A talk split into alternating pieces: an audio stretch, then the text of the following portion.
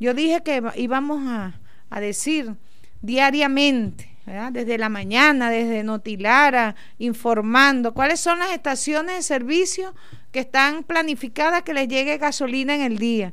Empieza a llegar desde tempranas horas, pero el que le llegue, por ejemplo, a las 2 de la tarde, se queda para el día siguiente, para surtir al día siguiente. Vamos a ordenarnos en las estaciones de servicio.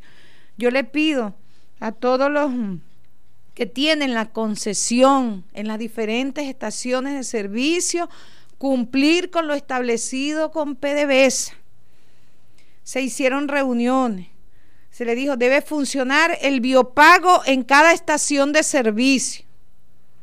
Todos quedamos de acuerdo. El que necesitara ayuda, se le daba la ayuda. Pero el biopago debe funcionar en cada estación de servicio.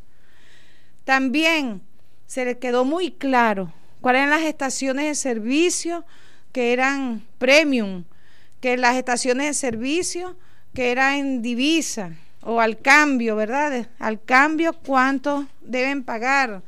Y hay estaciones de servicio que no le han pagado a PDVSA.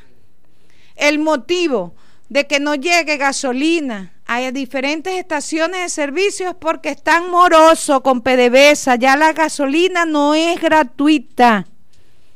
Ustedes la cobran y la tienen que pagar. Al que no pague no le va a llegar gasolina a la estación de servicio. Escuchen, los dueños, los concesionarios de las diferentes estaciones de servicio.